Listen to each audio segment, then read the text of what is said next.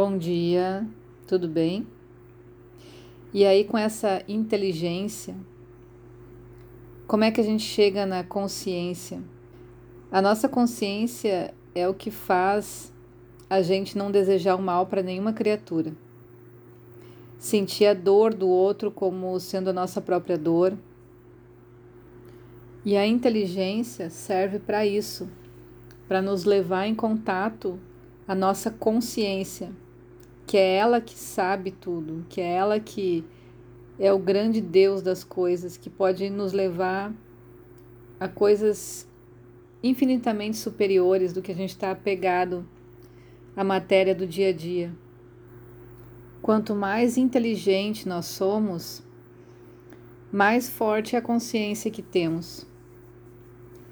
E menos a gente procura interferir na vida do outro ou impor as nossas vontades. É essa inteligência que cria a não violência, que transcende os preconceitos culturais.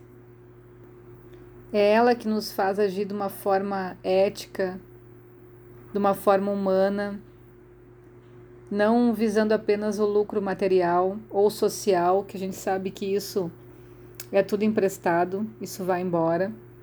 E é o cultivo dessa inteligência que nos leva a essa verdade do nosso ser interior.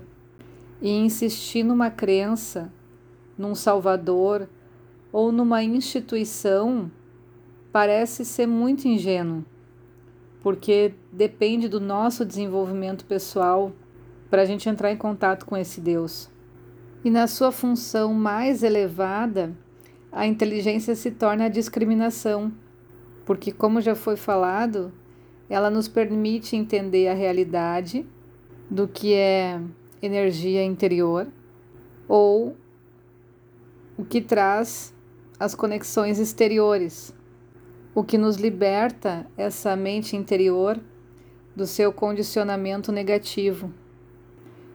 Para isso, novamente, manter a meditação é necessário porque todo o espaço criado na mente e a paz é fundamental para que ela se fortifique em direção a essa inteligência. E a gente usa essa mente interior, essa inteligência que tem ali, Bodhicitta, de uma forma condicionada positivamente para ir em direção a essa grandemente do eu superior, grande consciência. Então, se ela pode ser condicionada, esse bodhicitta, que de uma forma inteligente a gente possa condicionar ela como uma flecha para ir aonde a gente quer, para em direção da onde a gente quer, que é essa grande consciência. E existe também como tudo vai evoluindo, evoluindo e a gente está num movimento ascendente, a inteligência cósmica, que é chamado de Mahat, a mente de Deus, o ápice da criação, onde se encontra a tríade Criador, Preservador, Destruidor, Brahma, Vishnu e Shiva e é agora que o bicho começa a pegar. A gente ouve falar nos clássicos dos Vedas sobre essa tríade e o que é esse Mahat. É ali onde acontece a manifestação das leis divinas ou o Verbo divino. De lá que saem todas as criações e que esse universo é um reflexo imperfeito desse mundo de Mahata. Esse nosso universo de matéria sai de uma chama desse universo de Mahata.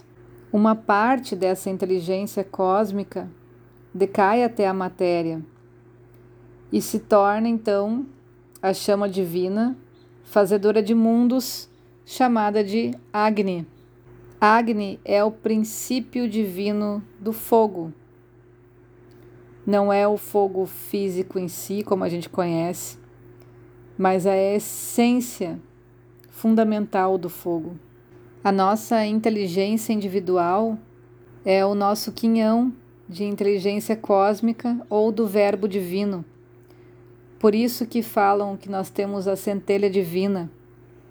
Então, desse grande fogo universo de Mahat, cai uma parte na matéria que forma os nossos mundos, chamado de fogo Agni, e ele se encontra uma pontinha dele em cada um de nós através da nossa inteligência. E o mais legal é que é essa pontinha de Agni, essa inteligência cósmica que pertence a nós, que é o que a gente está em busca de fazer um contato, de aperfeiçoar, de chegar até lá, é o que é chamado de nossos guias, porque essa chama fica em eterna vigília nos nossos níveis mais profundos de consciência. É ali que quando a gente começa a entrar em contato com esse com essa mente interior, muitas pessoas dizem que recebem uma intuição muito forte ou tem um contato ou é revelado o seu guia. Então ali a gente já consegue perceber que para chegar nesse nesse processo de reconhecimento do seu guia, você tem que estar tá numa evolução espiritual, uma evolução interior e de consciência muito grande. Não é qualquer coisa que a gente faça externamente, muitas vezes, que vai fazer a gente entrar em contato com essa centelha divina. É muito trabalho, é muita persistência e é muita autolapidação. É essa chama que fica em vigília na nossa consciência profunda, na nossa mente interior, que quando a gente desperta ela, ela nos dirige nesse processo de evolução da matéria ao espírito, do inconsciente ao superconsciente, da ignorância à iluminação. Essa inteligência cósmica é o guru interior que trabalha para despertar a sabedoria em nós. Tem um ditado que diz que, num primeiro momento, você encontra o seu mestre caminhando ao seu lado que são pessoas que a gente acaba se inspirando e escolhendo como nossos professores, né? E num segundo momento você encontra o seu mestre dentro de você. Ou seja, você sabe caminhar sozinho, você já tem condições de discernir o que é o falso da verdade. Isso que está falando, essa expressão do guru interior. Quando a gente chega ali, as próprias leis cósmicas, os dharmas, ficam claros. É o campo onde a gente consegue perceber a lei natural das coisas.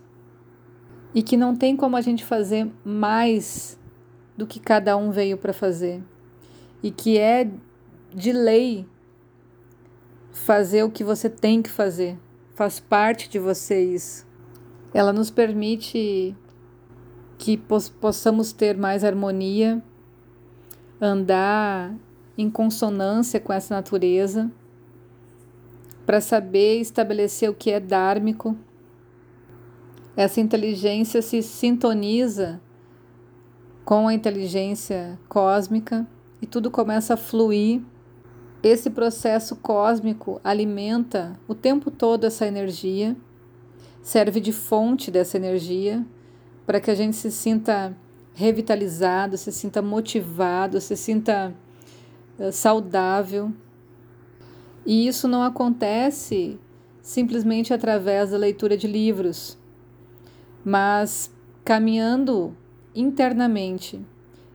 Entender o que você estuda e aplicar no seu mundo, na sua realidade, para que vá se desenrolando por merecimento.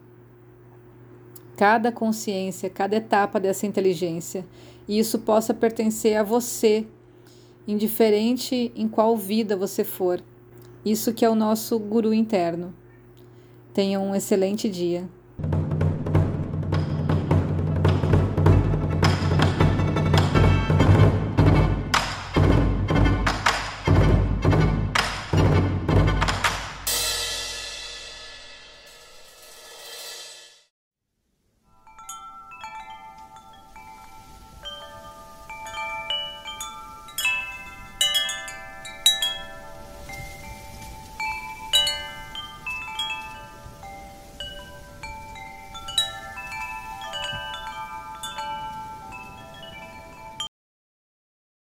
Agora que a gente está tendo um pouquinho mais de consciência, a gente consegue estudar, essa é a palavra, coisas que acontecem à nossa volta.